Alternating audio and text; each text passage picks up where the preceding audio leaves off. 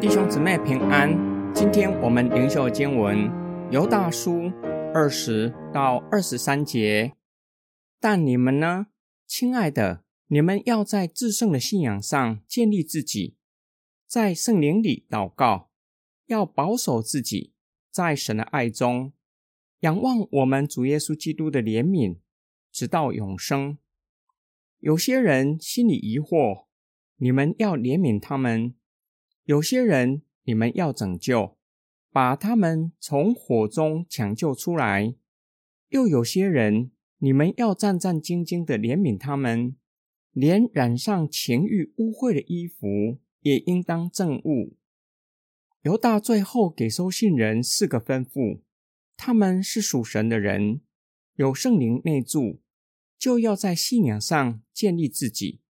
犹大并且说明。收信人所信的是至圣的，他们所信的与世上的宗教和道德不同，能够真正改变生命，且要在圣灵里祷告，在凡事上寻求圣灵的带领，且在圣灵的帮助之下过分别为圣的生活，要留在神的爱里，也就是顺服神，使自己蒙上帝保守，要仰望主耶稣基督的怜悯。直到进入永生，就像在旷野漂流的以色列人，唯有仰望被挂在杆子上的铜蛇，才能拯救自己的生命，医治火蛇的毒害。犹大最后的劝勉与收信人的侍奉有关。首先，对信仰有疑惑的人，不要把他们归为异端。他们的疑惑不是不信和怀疑，而是在信仰上。还有不明白，甚至还没有确信，有可能受假教师的影响，动摇他们的信心。对这样的人，要怜悯他们，要有爱心和耐心，用温柔的口气兼顾他们的信仰。第二类的人，已经受假教师的影响，在地狱的边缘徘徊，要及时将他们抢救回来。第三类的人，有可能就是假教师，或是跟从假教师离开教会。对他们不是幸灾乐祸，要存畏惧的心怜悯他们，为他们幕后的结局感到忧伤。同时要警醒，不要沾染他们的污秽。今天经文的默想跟祷告，五六月号校园杂志。探讨相当重要且是敏感的主题。教会不是我的家吗？离堂会现象的观察跟反思，这是肺炎疫情下造成的问题吗？还是由来已久？只是因着疫情的关系，越来越多的基督徒习惯线上聚会，可以在网络上听遍各教会的主日崇拜，渐渐习惯了远离堂会的生活。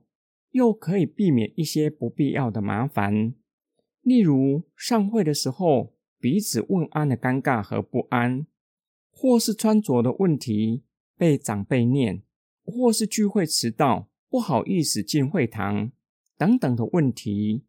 一些年轻人不愿意回到堂会，因为厌倦了说教式的聚会模式，特别是说了一大堆彼此相爱的大道理。却是在堂会里感受不到爱的氛围，甚至可能因着堂会宗派立场攻击其他教派，一点也感受不到爱的氛围。离开堂会或是出走，不是二十一世纪教会才有的问题，初代教会就已经面对了。这是使徒约翰、彼得以及犹大写书信要去处理的议题。第一世纪和二十一世纪的教会都面对理性主义对信徒的影响，使得一些人在信仰上动摇，还有一些人走得更远，已经在地狱的边缘徘徊。犹大给教会的劝勉，不是诉诸理性的辩论，而是怜悯，用爱挽回，让那些人感受到教会的爱，希望能够及时。